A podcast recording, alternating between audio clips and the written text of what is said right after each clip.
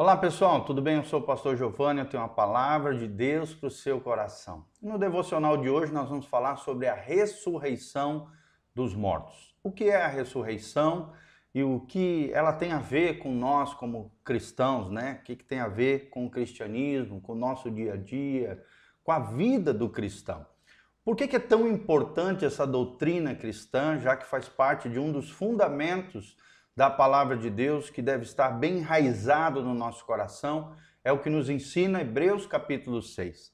Mas então vamos meditar um pouquinho sobre isso, aprendemos mais sobre a ressurreição dos mortos, baseados em João capítulo 5, 28 a 29. Onde o texto sagrado diz, Jesus aqui dizendo: Não vos maravilheis disto, porque vem a hora em que todos os que se acham nos túmulos ouvirão a sua voz e sairão.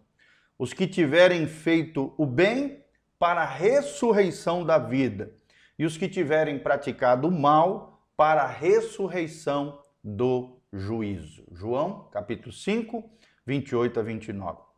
E também vamos ler aqui Apocalipse 11, 18. O texto sagrado diz: Na verdade, as nações se enfurecem, chegou, porém, a tua ira e o tempo determinado para serem julgados os mortos, para se dar galardão aos teus servos, os profetas, aos santos e aos que temem o teu nome, tanto aos pequenos como aos grandes, e para destruíres aqueles que destroem a terra.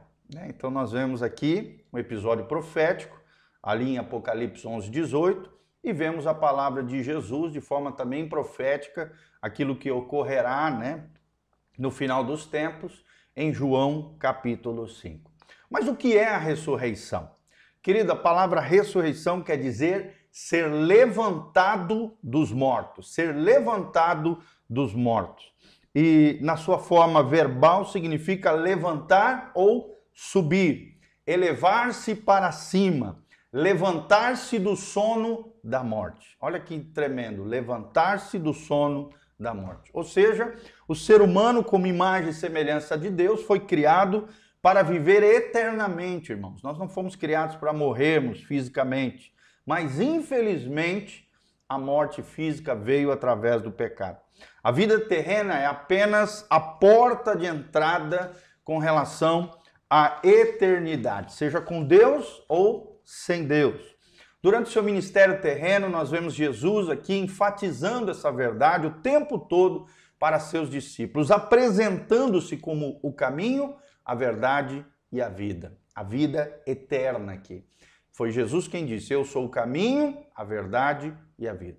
Todavia, ele teve né, que enfrentar a cruz, entregar a sua vida por amor a nós, diante da morte ele esteve, e retomá-la essa vida e ressuscitar vitorioso entre os mortos foi o que Jesus fez, é o que ensina a palavra de Deus.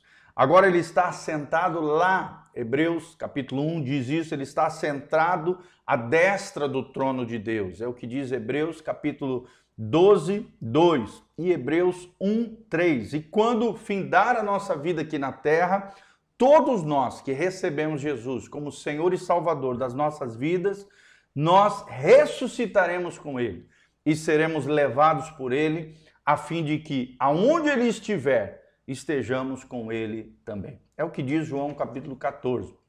Não se turbe o vosso coração. Na casa de meu pai há muitas moradas. Se não fosse assim, eu não vos teria dito. Mas eu estou indo para lá, para vos preparar um lugar, para que aonde eu estiver, vós estejais comigo também. Então, exemplo de algumas pessoas que ressuscitaram no Velho Testamento, por exemplo, a viúva de Serepta.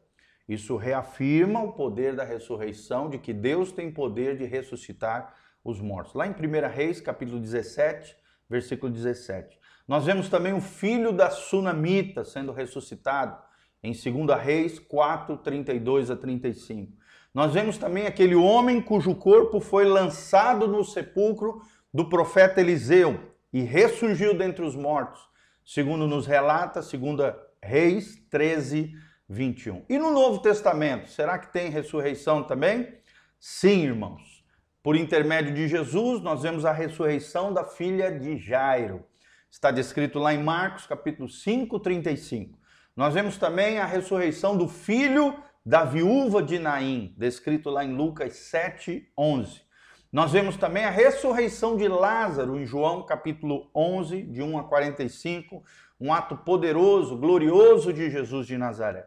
E por intermédio do apóstolo Pedro, também nós vemos né, a ressurreição de Dorcas, lá em Atos capítulo 9, 36 a 42, relata esse episódio extraordinário no início da igreja primitiva. E também pelo apóstolo Paulo, por intermédio de Paulo, nós vemos a ressurreição de um rapaz chamado Eutico, lá em Atos capítulo 20, de 9 a 12. Então, é um fato descrito na palavra de Deus, tanto no Antigo Testamento quanto no Novo Testamento. Então, há, há três aspectos importantes da, da ressurreição que nós precisamos refletir, pensar, meditar, aprender. Primeiro, a ressurreição de Jesus, né, como um fato que aconteceu lá no passado, aproximadamente dois mil anos atrás. Segundo, a ressurreição espiritual do crente em Cristo, que é um fato presente. Deus nos tornando, nos trazendo a vida através do novo nascimento. O poder do Cristo ressurreto começa a operar e agir através de nós no presente. E a última ressurreição de todos os que estão nos sepulcros, como um evento futuro, conforme diz a palavra de Deus, no dia do arrebatamento da igreja ou, né, e, e nós vamos falar um pouquinho mais sobre isso.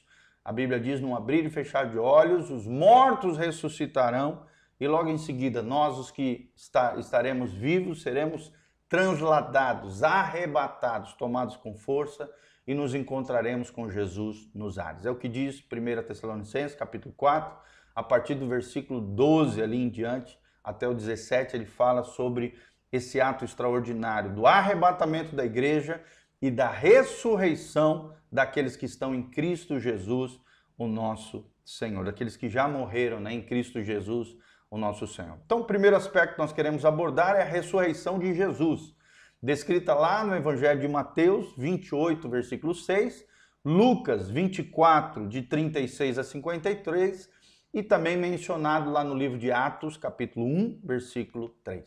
O que, que a ressurreição de Jesus declara? Para cada um de nós. Qual é a importância da ressurreição de Jesus de Nazaré na vida do crente, na vida prática do cristão? Primeiro, mostrando para nós que Jesus Cristo é supremo. Ele está acima de todas as coisas criadas por Deus. Está lá em Mateus 28, 18, nos ensina isso, e Efésios 1, de 17 a 23. Segundo, o julgamento futuro é certo e ele virá. E uma prova disso é a ressurreição do próprio Cristo.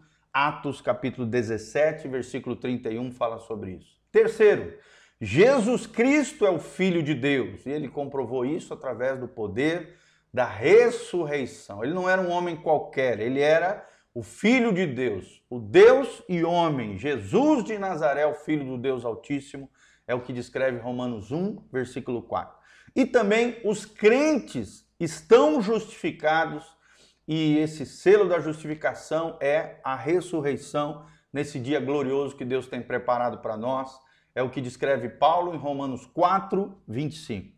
Também com a ressurreição de Jesus, a morte é derrotada e é descrita lá em Romanos 6, versículos 8 a 9.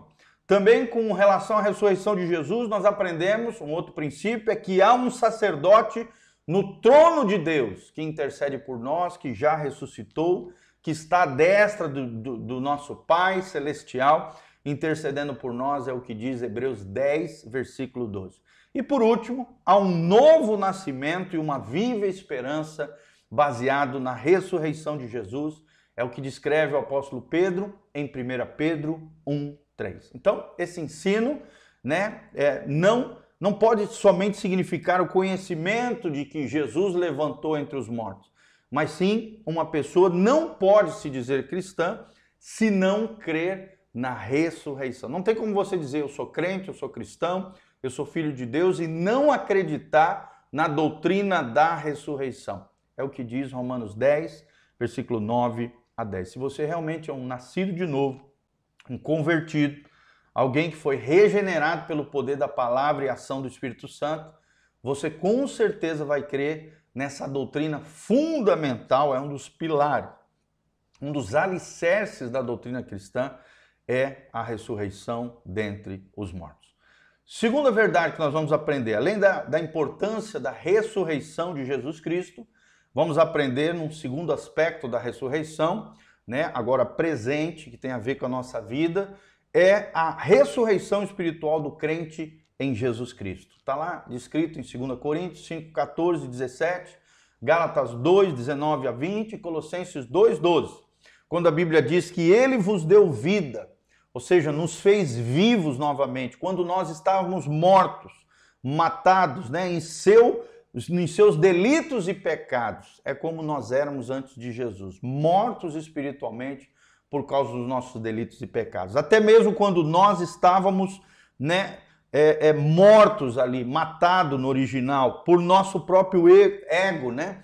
através das negligências e transgressões que fazíamos contra Deus. Mas Ele, Cristo Jesus, nos deu vida juntamente com Ele em amor com o próprio Cristo.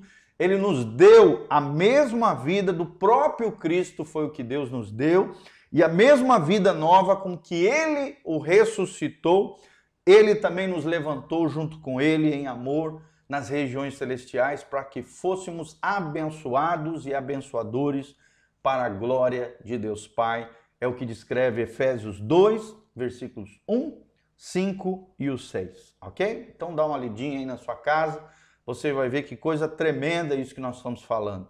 A ressurreição espiritual do crente através da vivificação, através do poder da ressurreição de Jesus de Nazaré. Mas quais são as evidências dessa ressurreição na vida de um discípulo? É a pergunta que surge no ar. E a resposta é que uma nova vida é manifestada na vida do crente, é o que diz Romanos 6, 4. Outra coisa é que uma nova atitude de vida é estabelecida na nossa vida e mantida através do poder de Deus, é o que descreve Romanos 6, 11. Um novo Senhor é obedecido, já não somos escravos do pecado, nem do diabo e dos demônios, mas agora Jesus Cristo é o Senhor e é a Ele que nós devemos obedecer, é o que diz 2 Coríntios 5, 15. Outra coisa, um novo propósito de vida é abraçado pelo crente. E agora já não vivemos a nossa vida, mas a vida de Cristo em nós, não os nossos sonhos, planos e projetos, mas os sonhos, planos e projetos e propósitos de Deus na nossa vida é o que ensina Colossenses capítulo 3, de 1 a 4. Mas quando que acontecerá a ressurreição final? É a pergunta que surge aqui. A resposta é que no último dia, no último dia, no dia de Jesus Cristo, nosso Senhor, é o que diz João 6, 39 a 54. Na ressurreição do último dia, outro termo utilizado pela palavra de Deus, em João 11, 23 e 24, ali no episódio de Lázaro, da ressurreição de Lázaro, Jesus nos dá ali um flash, um vislumbre profético daquilo que vai acontecer no dia do arrebatamento, o que na teologia é chamado dia da glorificação dos crentes dos filhos de Deus. Ou seja, na sua vinda, na vinda de Jesus. É o que diz 1 Coríntios 15, de 20 a 23. E a Bíblia diz lá em 1 Coríntios 15, 51 a 52, que é por ocasião da última trombeta. É o que diz 1 Tessalonicenses 4, 16 a 17. Presta atenção, eu quero terminar com isso. Porquanto o Senhor mesmo, dada a sua palavra de ordem, ouvida a voz do arcanjo, ressoada a trombeta de Deus, descerá dos céus os mortos em Cristo ressuscitarão primeiro, depois nós, os que ficarmos vivos, seremos arrebatados juntamente com eles entre as nuvens para o encontro do Senhor nos ares, e assim estaremos para sempre com o Senhor. Louvado seja o nome de Jesus. Que efeito a ressurreição produz na conduta do cristão? Primeiro, impedir-nos de, de fazermos a nossa própria vontade. E segundo, levar-nos a um maior comprometimento com a obra do Senhor. Amém? Que Deus abençoe a sua vida, o seu coração. Eu encerro por aqui. Aqui no link de descrição tem todas as informações para que você possa contribuir conosco. Que a graça, a paz de Jesus venha sobre você, sobre a tua casa, a tua família. Que você tenha um dia abençoado na presença do Senhor. Todas as informações estão aqui. Hoje nós temos o culto às 20 horas Vem estar conosco. Amém.